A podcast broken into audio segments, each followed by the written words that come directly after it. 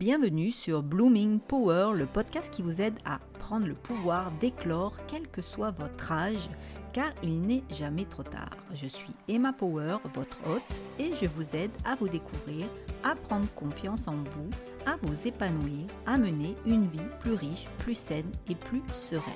Pensez à vous abonner pour ne manquer aucun épisode et installez-vous confortablement car nous allons passer ce petit moment ensemble, petit moment qui aujourd'hui va être plutôt long puisque le podcast est assez important. C'est la raison pour laquelle je n'ai pas publié la semaine dernière. Tout simplement, je voulais le faire en mode assez spontané. Et puis devant la somme d'informations que j'avais à vous transmettre, je me suis aperçu que ça nécessitait quand même d'ordonner un petit peu tout ça et donc de le retravailler euh, ce qui fait que du coup bah, j'ai décalé, mais ce podcast est un peu plus long. Voilà, il fait, je sais pas si je vous l'ai déjà dit, une trentaine de minutes. Donc installez-vous confortablement, je vais en profiter moi aussi, je vais me préparer un thé et on se retrouve de l'autre côté.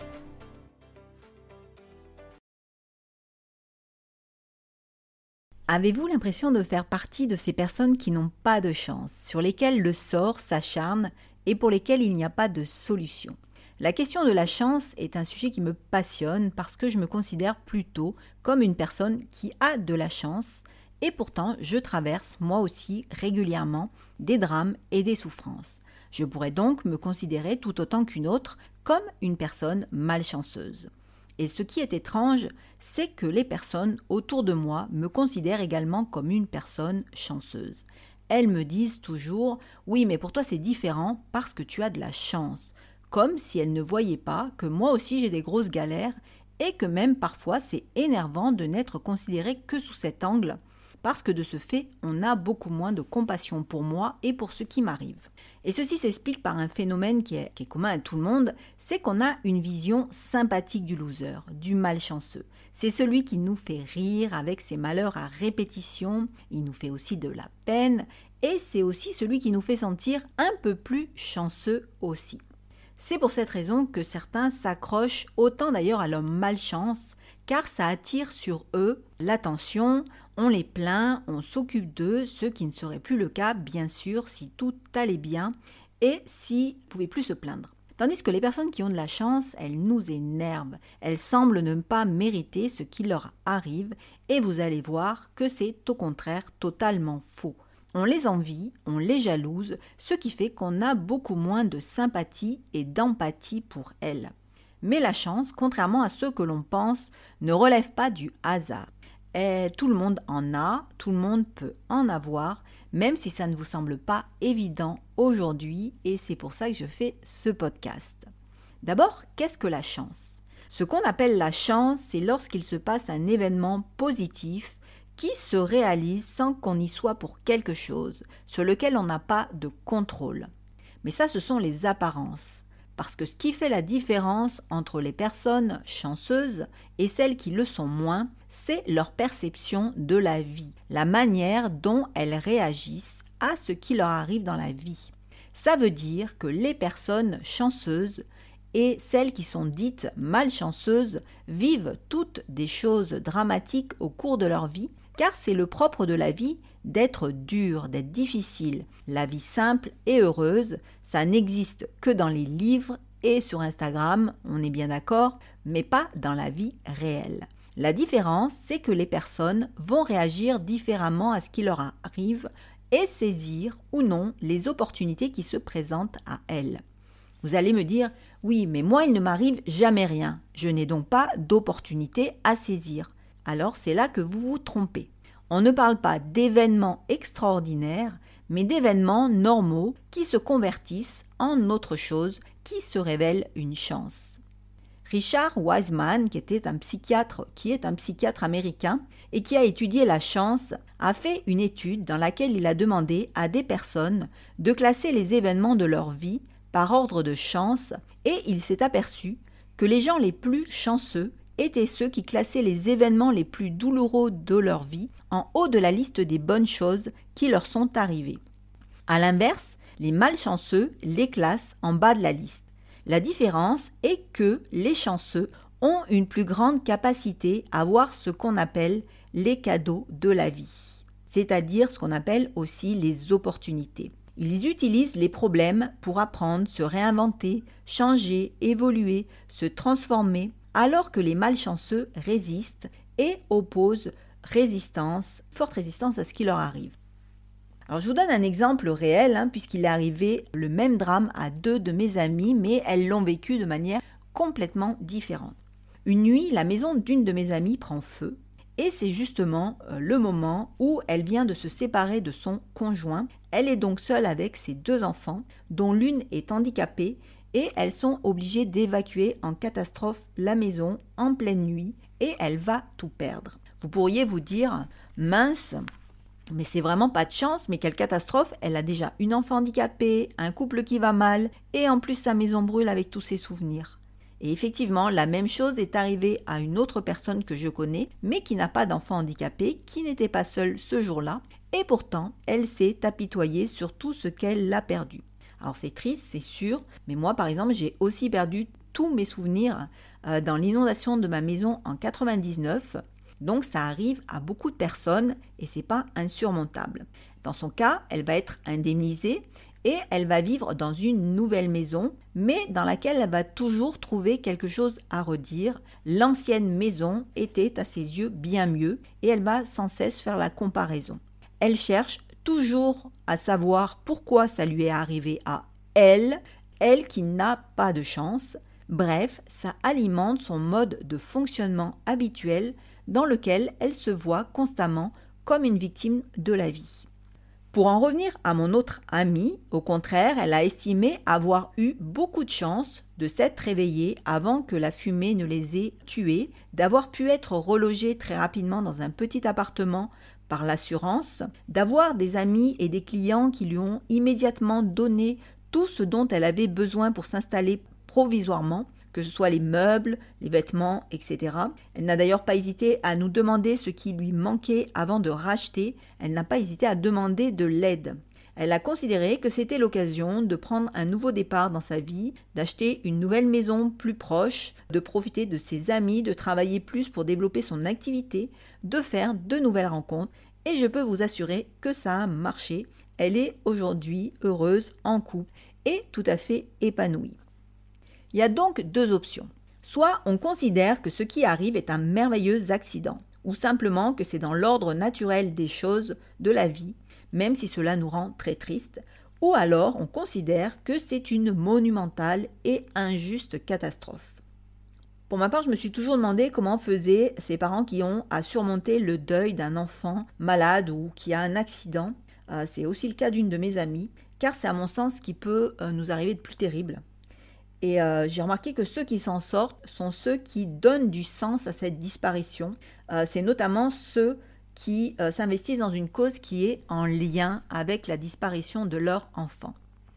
Et on remarque qu'ils arrivent à être heureux malgré ce drame. Et souvent, quand on ne les connaît pas intimement, on ne sait même pas qu'ils ont vécu quelque chose de si difficile parce qu'ils ne se sont pas enfermés dans leur souffrance. Donc ce dont il faut avoir conscience, c'est qu'on attire la chance, mais aussi la malchance. C'est la loi de l'attraction. On attire ce que l'on formule positivement, mais aussi négativement par nos pensées. Et oui, la loi de l'attraction, ça ne marche pas que dans un sens. Nos pensées agissent comme des aimants. Quand on envoie dans l'univers une pensée de type ça va mal se passer, en général, ça se passe mal. Quand on subit sa vie, rien de bon ne peut se passer, et même si la chance se présentait devant votre porte, vous ne la verriez même pas, persuadé d'être trop malchanceux pour que ça vous arrive. Je ne sais pas si vous avez lu le livre Le Secret, euh, mais dans ce cas, vous pouvez regarder le film, l'adaptation sur Netflix. C'est une romance, mais on voit très bien la différence entre le personnage euh, qui incarne la chance et celui qui incarne la malchance et le rôle de la loi de l'attraction. Vous avez aussi un article sur mon blog où je résume tout ce qu'il faut en retenir. Si ça peut vous aider, je vous mettrai les liens dans la description du podcast. Alors, sachant cela, comment faire pour stimuler, pour provoquer plus de chances dans sa vie? Il y a plusieurs clés, mais il y a aussi ce qu'il faut faire et ce qui ne fonctionne pas. Par exemple, certaines personnes ont des gris-gris, des objets dont elles sont persuadées qu'ils ont des propriétés magiques qui leur procurent de la chance. Et je reconnais que ça euh, m'arrive aussi. Euh, pendant toutes mes études, j'avais un stylo porte-bonheur qui me permettait de réussir mes examens, et ce fut un drame le jour où je l'ai perdu. Cela ne m'a pas empêché de réussir quand même, mais je me sentais beaucoup plus vulnérable. En réalité, ces objets ne nous portent pas chance en eux-mêmes, mais on ancre en eux la croyance que ça va forcément bien se passer si on les a avec nous, et on occulte les fois où ça ne marche pas trop bien. Donc cela renforce notre état d'esprit positif, et c'est ça qui fonctionne, car nous émettons des pensées confiantes au lieu de nos pensées négatives habituelles et déstabilisantes. Ça peut être une aide à focaliser notre esprit dans le bon sens, mais il faut savoir que ce n'est pas l'objet qui porte chance, mais l'intention que l'on met en eux. Donc si vous le perdez, ce n'est pas grave, il suffit d'en trouver un autre si vous en avez vraiment besoin. Et puis il y a certaines personnes qui aiment, comme on dit, forcer la chance. C'est un phénomène de plus en plus courant car on vit à une époque où le résultat obtenu prime sur la manière dont on l'obtient. Et on le voit à travers différentes études, dont une qui est assez percutante auprès des collégiens. Aujourd'hui, 70% de ces collégiens estiment qu'il est normal de tricher pour obtenir des résultats, car c'est la culture qu'on leur transmet plus ou moins inconsciemment. En effet, le nombre d'adultes qui forcent le destin en estimant que c'est légitime, car la vie est de plus en plus dure pour tout le monde et donc il faut se débrouiller, est en constante augmentation. Ça va de la petite triche qui est estampillée de pas trop grave et qui semble l'être d'autant moins qu'on trouve aujourd'hui toutes sortes de services payants plus ou moins légaux qui permettent d'agir de cette façon, des trafics plus conséquents qui sont carrément hors la loi. C'est invisible, donc on s'imagine que c'est juste un petit coup de pouce à la chance qui ne porte pas conséquence car l'important c'est le résultat. Ce que je peux vous dire, c'est qu'en tout cas, cela va à l'encontre de deux lois. La loi de l'attraction positive, notre inconscient intègre que quelque chose n'est pas bien dans ce que l'on fait, dans nos agissements, et on envoie dans l'univers des pensées qui sont euh, assorties à ce qu'on fait et qui vont se retourner contre nous. La seconde, c'est celle du premier accord Toltec, la parole impeccable. Quand on triche, quand on manipule, etc., quand on agit de cette façon, on n'est pas authentique et ce qu'on dit est forcément contredit par nos actes, même si c'est invisible. Donc, et puis on est toujours démasqué, notamment quand on s'y attend le moins. Pour la petite anecdote, Martine Monteil, qui était directeur de la PJ et qui s'y connaît en actes commis en dehors des lois humaines et naturelles, raconte que lorsqu'elle était commissaire, elle avait l'intime conviction qu'une femme avait tué son amant, mais aucune preuve. Et elle est obligée de clore l'enquête et elle lui dit Ne vous inquiétez pas, madame, on se reverra. Car elle sait par expérience que tout se paye, que quelque chose la démasquera tôt ou tard. Et effectivement, une dizaine d'années plus tard, c'est ce qui se passe. Ce qu'il faut savoir aussi, c'est que les personnes que l'on trompe, que l'on manipule, lorsqu'elles vous démasquent, cela crée en elles une blessure d'ego ou un sentiment d'injustice, le sentiment d'être floué, et que cela ne s'efface plus. Ces personnes, même si elles ne se manifestent pas, vous vous en faites des ennemis invisibles qui ne vont cesser d'envoyer des messages négatifs à votre endroit dans l'univers et à un moment cela se convertit en une énergie qui va vous desservir. Je suis toujours fascinée par certaines personnes qui ont beaucoup de succès et donc beaucoup de chance, et qui brutalement, sans qu'on comprenne pourquoi, sans explication logique, rencontrent tout un tas de malheurs. On est extérieur à ces personnes puisqu'on ne les connaît pas, et donc on est prisonnier de la belle image qu'elles donnent d'elles-mêmes, il est donc difficile de savoir ce qui en est vraiment. Mais souvent, moi, je me dis que ce ne sont peut-être pas de si belles personnes. J'ai d'ailleurs en tête euh, un exemple euh, assez euh, parlant, le nom d'une célébrité très aimée du public pour sa gentillesse et qui se comporte pourtant dans la vie d'une manière odieuse, et je le sais par une amie qui a l'occasion de le côtoyer en privé, et qui bizarrement, depuis un certain temps, enchaîne les catastrophes dans tous les domaines de sa vie. D'ailleurs, il a notamment été démasqué pour des faits de triche, il n'y a pas de hasard, alors qu'il était installé au sommet. Tout se paye donc, qu'on y croit ou pas, et dans le doute, il vaut mieux choisir d'autres moyens pour accroître sa chance si vous ne voulez pas construire un château de cartes. Voilà, je pense qu'on a fait le tour de ce qu'il faut éviter. On va voir maintenant qu'est-ce qu'on peut faire pour avoir de la chance, beaucoup de chance. Vous l'avez compris, la chance est un état d'esprit, une manière de voir le monde et une attention particulière aux détails. La toute première chose, c'est qu'il faut donc cultiver sincèrement un état d'esprit positif et confiant en la vie. On a conscience que la vie est difficile et qu'on aura notre lot inévitable de drames, de difficultés, de souffrances et qu'on devra faire avec du mieux qu'on pourra. La psychologue Carol Dweck, qui enseigne à Stanford, explique qu'il existe deux types de personnes, les growth et les fixed. En clair, cela veut dire que les fixed sont les personnes qui sont figées dans une manière de penser, qu'elles sont certaines de ce qu'elles pensent et de ce qui leur convient, et elles n'y dérogent pas ou très difficilement. Leur vision du succès Prouver qu'elles sont intelligentes, talentueuses, qu'elles peuvent réussir.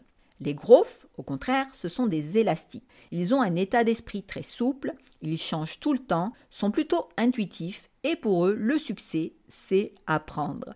Apprendre toujours plus de nouvelles choses pour se développer et ils savent qu'il faut travailler pour tout dans tous les domaines de leur vie.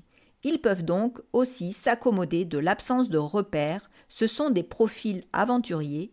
J'en ai déjà parlé dans mon podcast sur la puissance des objectifs minuscules. Ce sont ceux qui n'ont pas une amygdale dans le cerveau, qui sonnent l'alerte au moindre changement et qui les paralysent contrairement aux fixes. Donc s'il est difficile pour un fixe de se transformer rapidement, il peut néanmoins travailler pour se rapprocher petit à petit de l'état d'esprit d'un growth travailler son mindset pour avoir un état d'esprit plus positif, plus confiant et d'être moins paralysé par le système de protection de son cerveau et à ce moment-là, il pourra avoir plus de chance dans sa vie.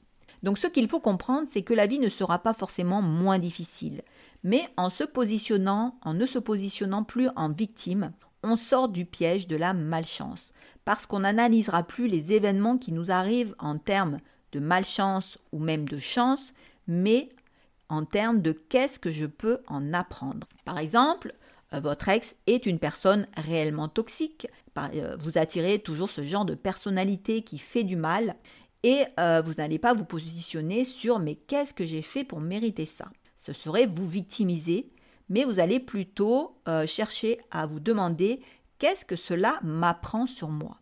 Comment je peux faire pour éviter de continuer à attirer ce genre de personnes? Quelle thérapie me conviendrait mieux? Comment je peux apprendre à mieux me connaître, à me sentir plus confiante en moi pour ne plus attirer ce genre de personnes. Ce qu'il faut savoir aussi, c'est qu'il y a souvent un autre cadeau caché qui est qu'est-ce que cette personne avait à m'apprendre au-delà de moi-même? Si on considère que les rencontres, même mauvaises, sont là pour nous enseigner quelque chose, il faut chercher ce que c'est. Pourquoi cette personne est entrée dans ma vie? Qu'est-ce que cette personne avait, savait faire, que je ne sais pas faire et dont je pourrais avoir besoin Par exemple, cet ex toxique savait se créer des relations facilement et c'est de cette manière qu'il vous a approché alors que vous êtes plutôt du genre intraverti. Il est peut-être entré dans votre vie pour vous apprendre justement que c'est une compétence qui s'apprend puisque lui-même l'a apprise. Elle lui sert à manipuler les gens pour qu'ils servent ses intérêts. Mais on peut apprendre cette même compétence pour servir d'autres intérêts que les siens, ou simplement pour s'entourer de belles personnes qui nous inspireront et qui pourront devenir nos amis. Quand on a compris, comme les grosses, que tout est occasion d'apprendre, la chance nous sourit déjà beaucoup plus. La deuxième clé, c'est qu'il faut créer du mouvement. La vie, c'est du mouvement. Quand il n'y a plus de mouvement, on est déjà à moitié mort. J'en ai déjà parlé également dans le podcast des objectifs minuscules. L'immobilité n'est pas compatible avec la vie. Notre corps lui-même a besoin de mouvement pour bien fonctionner. De la même manière, notre vie a besoin de mouvement pour bien aller.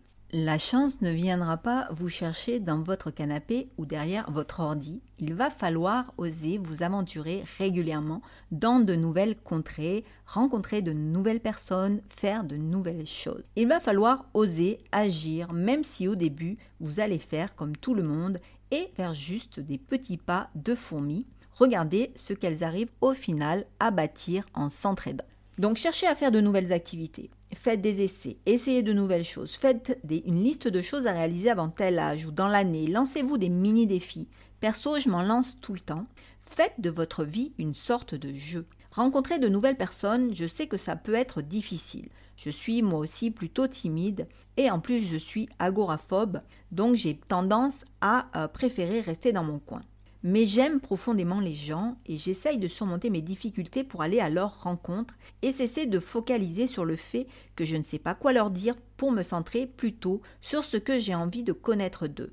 Je suis encore maladroite, ça c'est clair, mais je m'entraîne pour être plus à l'aise et à me centrer sur le plaisir que j'ai à partager, à les connaître, plutôt que sur mon angoisse. Alors n'ayez pas peur de votre vulnérabilité, tout le monde a ses propres difficultés selon son histoire et le monde ne se sépare pas en deux parties, ceux qui savent comment faire et les autres. C'est difficile pour tout le monde. Mais on est tellement omnibulé par nos propres euh, difficultés qu'on ne voit pas celles des autres ou qu'ils portent des masques pour le cacher. Et on sait, et ça c'est important, que la plupart des changements dans notre vie viendront du coup de main que nous apporteront les autres. C'est pour ça que c'est si important euh, d'avoir un bon réseau.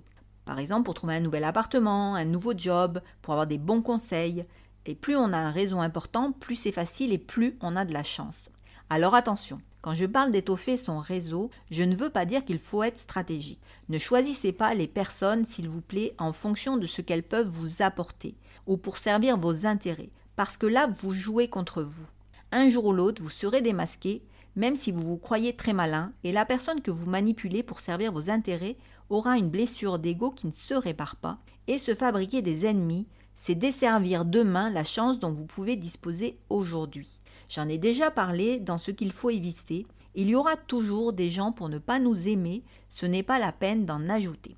Rencontrez les personnes vers lesquelles votre cœur vous porte. On a toujours des coups de cœur pour certaines personnes ou pour des gens dont on aime le caractère, la façon d'être, qui ont l'air d'être de bons amis. Suivez votre instinct et votre cœur. Le but, ce n'est pas d'avoir le réseau des personnes qui pourront vous rendre service, mais celles qui vous font vous sentir bien qui vous inspirent, avec lesquels vous aimerez échanger. Sachez que la théorie des six poignées de main, c'est-à-dire qu'on serait à 6 degrés de séparation de toute personne importante, qui vient de 1000 grammes, et qui semble d'ailleurs être tombée aujourd'hui à 4, quelque chose avec le web, fait qu'on a toujours dans notre réseau des personnes susceptibles de nous aider le jour où on en aura besoin, ou elles ont elles-mêmes dans leur réseau une personne qui pourrait le faire. Donc c'est pas la peine de chercher à se créer le meilleur réseau, plutôt créer un réseau qui nous convienne. Et puis le hasard et le destin fait souvent bien les choses dès lors qu'on met du mouvement dans sa vie. Donc faites confiance à la vie, ne faites pas des calculs. Ce n'est pas la peine de se comporter comme une personne manipulatrice, cherchez plutôt à bien vous entourer de belles personnes et laissez la magie opérer. La loi de Franklin dit d'ailleurs Heureux qui n'attend rien car il ne sera pas déçu, et c'est vrai. Je pense que vous l'avez expérimenté plusieurs fois dans votre vie, moins on attend quelque chose, moins on cherche à provoquer celle-ci par la force ou l'impatience, plus les bonnes choses nous arrivent. En réalité, quand les choses sont fluides, évidentes, c'est qu'on nage dans le bon sens de sa vie. Si on est obligé de forcer, c'est qu'on n'est pas forcément au bon endroit ou que ce n'est pas le bon moment encore. Mais ce qu'il faut surtout éviter, c'est l'immobilisme. Parce que ne pas avoir d'attente, c'est une merveilleuse manière de vivre une vie plus épanouie et de choisir ses amis ou relations pour les bonnes raisons. Pour en finir, apprenez à dire oui. Non pas oui pour être corvéable à merci, on est d'accord, mais oui à tout ce qu'on vous propose. Une sortie, une nouvelle rencontre, un travail exceptionnel en plus, tester quelque chose de nouveau. Dites oui tout simplement, même quand vous n'avez pas vraiment envie. Faites de petits challenges oui d'une journée ou de plusieurs jours régulièrement et regardez ce qui se passe. La troisième clé, c'est qu'il faut avoir un objectif. Et oui, le revoilà celui-ci. Pourquoi? Parce que si vous laissez vos journées décider de ce que vous allez faire, il est probable qu'elles ne vous mettront pas souvent en relation avec la chance. Il faut écrire cet objectif. Sinon, et je parle en connaissance de cause, la vie va se charger de l'enfouir sous des choses qu'elle étiquettera de beaucoup plus urgentes et qui ne le sont pas. Par exemple, aller chercher une chemise au pressing n'est jamais une urgence. C'est une tâche qui doit prendre le moins de place possible dans une vie. Par contre, votre projet de formation ou planifier le moyen de réaliser le voyage de vos rêves ou n'importe quel autre projet de vie important ne doit jamais être différé par un quotidien envahissant. Donc, il faut lui imposer une vraie place dans votre emploi du temps et c'est le reste qui attendra ou qui se fera après. Comment faire concrètement il faut définir le but de chaque journée en fonction de ce qu'on va pouvoir faire pour faire avancer son objectif. On n'oublie pas que chaque petit pas, même minuscule, est toujours un pas qui rapproche et qu'ils s'ajoutent les uns aux autres. Considérer que la vie est un jeu est une excellente manière de se rapprocher de son objectif. Vous pouvez faire un jeu avec vos conjoints et vos enfants, le but étant d'atteindre le plus vite possible votre objectif. Avoir un objectif ferme et écrit permet de maîtriser le sens de ses pensées qui, au lieu de s'éparpiller partout et nulle part, vont rester focalisées sur l'objectif jusqu'à ce qu'il se réalise, peu importe le temps que cela prendra. Oui, car autre règle, tout prend du temps, donc il faut persévérer et garder un état d'esprit positif tout est possible ou à esprit vaillant, rien d'impossible. C'est l'un de mes mantras qui date euh, de mon adolescence. Ne me demandez pas d'où ça vient, je ne sais plus. Mais soyez optimiste sur l'avenir. La quatrième clé, c'est qu'il faut être dans le moment présent. Oui, parce que si vous passez votre vie dans le passé ou le futur, il est peu probable que vous soyez vraiment au courant de ce qui se passe actuellement dans votre vie, car vous ne voyez rien. Si une opportunité passe, vous la verrez, mais plus tard, et trop tard, comme d'habitude. Tout le monde s'est beaucoup moqué à une époque de Jean-Luc Van Damme avec son Il faut être aware. Mais pendant que ceux qui étaient occupés à se moquer et à se tordre de rire, eh bien il y en avait d'autres qui étaient effectivement aware et qui saisissaient des opportunités incroyables sous leur nez. Alors j'étais très jeune quand j'ai vu cette interview passer en boucle comme un mème et pourtant j'ai immédiatement compris combien ce qu'il nous disait était important et ça ne m'a jamais quitté. Je n'ai jamais d'ailleurs compris pourquoi ça faisait autant rire les adultes. Aujourd'hui, je comprends mieux. C'est parce que la plupart du temps, on ne voit pas ce qui est important, car notre vision du monde, notre esprit figé, notre relation au passé, au futur, à nos attentes, nous en empêche et nous empêche de voir les opportunités. Jean-Luc Vandamme, lui, les voyait parce qu'il était toujours à l'écoute, bien ancré dans le moment présent. Comment faire pour être davantage dans le présent? La première chose, à mon avis, c'est de lâcher prise avec vos attentes, avec votre idée de contrôler ce qui vous arrive, ce qui risque de vous arriver.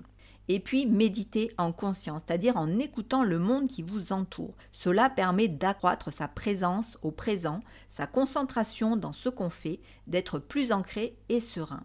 Aidez-vous des méditations guidées, il y en a des gratuites à disposition partout sur Deezer, Spotify, sur des applis. Pour être davantage dans le présent, il faut aussi être prêt à l'accepter tel qu'il se présente et faire avec du mieux que l'on peut. Euh, il faut aussi pratiquer la gratitude. C'est aussi un excellent moyen, un excellent exercice pour réaliser qu'il y a plein de petits morceaux de bonheur dans ce qu'on vit au quotidien. Encore faut-il les voir. Et le fait même de vivre est un cadeau. Quand on est dans la gratitude, on voit beaucoup mieux les opportunités quand elles se présentent, ou comme mon ami dont la maison a pris feu, on vit beaucoup mieux les tragédies pour les transformer en autre chose.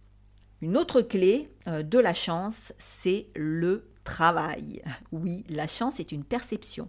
Ce qu'on voit chez les autres, c'est un résultat, mais on ne voit pas toute la chaîne d'efforts fournis par cette personne pour l'obtenir. Or, la chance ne surgit pas de nulle part. D'ailleurs, vous pouvez le voir, certains naissent avec tout, argent, beauté, intelligence, et pourtant ils ne vont rien en faire, voire leur vie va mal finir. Et à l'inverse, certains qui n'avaient rien ou pas beaucoup d'atouts au départ, donc a priori pas de chance, eh bien leur situation va se métamorphoser à leur avantage. Ils vont réussir à attirer la chance dans leur vie, alors qu'à l'inverse, les autres y ont convié le malheur alors qu'ils avaient tout.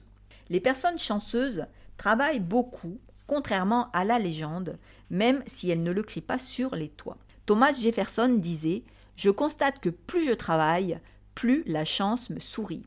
Et c'est vrai, car mettre du mouvement dans sa vie, Travailler sur des objectifs précis, sans relâche, avec persévérance et authenticité, c'est activer la magie de la vie. Car à partir de là, on va faire les bonnes rencontres, on va avoir les bons conseils, on va faire les bonnes actions, on va actionner les bons leviers sans craindre que tout s'écroule. Les petits pas s'additionnent et créent les conditions d'un miracle. Al Elrod, que vous connaissez sûrement en raison du Morning Miracle, et qui est aussi un expert en miracles en tout genre, donne à peu près la même définition de ce qu'on peut appeler la chance. c'est un c'est de conserver une foi inébranlable dans la réussite de son objectif et fournir un effort extraordinaire, c'est-à-dire une dose de travail soutenue dans le temps et qui est au-dessus de l'ordinaire. Pour finir ce podcast, je voulais aborder la croyance qu'il y aurait une addition à régler quand on a trop de chance. On l'entend souvent, avoir trop de chance c'est pas normal, il y, a il y aurait toujours un prix à payer plus tard, ce qui fait qu'inconsciemment on a intégré l'idée qu'avoir de la chance ce n'est pas forcément normal, qu'on ne le mérite pas, et donc il faut s'en inquiéter, ce qui revient à ne pas forcément vouloir la rechercher. Il va donc falloir travailler sur sa valeur, sur votre valeur. Regardez tout ce que vous avez fait de bien dans votre vie, car on a tendance à ne retenir que ce qu'on a raté. Considérez-vous avec bienveillance. Comme les profils growth, vous êtes en train d'apprendre, vous êtes sur le chemin de l'amélioration continue. Moi, je vous dirais aussi, vous le valez bien, comme le dit une certaine pub. Alors dites-le vous et surtout incarnez-le. Prenez soin de vous en vous disant que vous le méritez. Remettez l'avis négatif des gens à votre sujet à leur juste place. Leur avis n'engage que, puisque c'est leur vision du monde, ça ne définit en aucune manière votre valeur, qui vous êtes, ce n'est en aucun cas une vérité. En fait, tout ceci a beaucoup à voir avec notre peur de briller. On préfère se faire tout petit par peur de prendre trop de place, trop de lumière, parce que depuis l'enfance, on nous apprend que ce n'est pas bien. Il y a une phrase qui dit qu'on est plus effrayé de notre propre puissance que de ne pas être à la hauteur, ce qui est quand même fou. En effet, euh, euh, Marianne euh, Williamson, j'ai un trou là. Marianne Williamson dit que notre peur la plus profonde, ce n'est pas que nous ne soyons pas à la hauteur, mais que nous soyons puissants au-delà de toute limite. C'est notre propre lumière qui nous effraie le plus. Et moi, j'en suis convaincue. Je pense que si vous regardez l'intérieur de vous, c'est une peur que vous connaissez. En réalité, il n'y a pas d'addition à payer, bien sûr, sauf si vous ne vous conduisez pas avec authenticité et honnêteté, car à ce moment-là, vous allez contre les lois de l'univers, contre ce qu'elles avaient prévu pour vous, en forçant un destin qui n'est pas le vôtre, mais dans tous les autres cas, ne soyez pas effrayés par la chance, elle est légitime. Comme vous l'avez vu, la chance est un état d'esprit qui est donc accessible à n'importe qui. Je vais donc vous récapituler les, cycles, les cyclés de la chance. Tant que ça se termine, je fatigue. Donc apprendre de tout ce qui nous arrive, mettre du mouvement dans sa vie, avoir un objectif clair et écrit, être dans le moment présent, travailler, travailler et encore travailler et assumer de briller. Voilà, vous pouvez commencer dès aujourd'hui à vous réconcilier avec la chance. Il suffit de dire oui plus souvent ou de changer deux ou trois habitudes quotidiennes et de voir ce qui se passe. Voilà, comme prévu, ce podcast, il était très long. Je pense que j'avais beaucoup à dire sur le sujet. C'est un sujet vraiment qui, qui m'intrigue depuis, depuis très longtemps. Vous pourrez trouver en lien euh, sous ce podcast euh, les liens vers mon blog et vers mon Instagram où je partage aussi du contenu gratuit pour vous aider. Vous pouvez aussi vous inscrire à ma newsletter pour plus de contenu gratuit. Euh, n'hésitez pas à partager ce podcast si vous pensez qu'il peut aider d'autres personnes et à me laisser 5 étoiles sur Apple Podcast si vous voulez m'aider ou aider ce podcast à éclore s'il vous a plu. Et vous pouvez aussi me laisser un petit mot, ça fait toujours plaisir. En tout cas, moi je vous lirai avec plaisir et je vous souhaite une belle semaine pleine de chance et on se retrouve jeudi prochain pour un nouveau podcast. Je vous embrasse.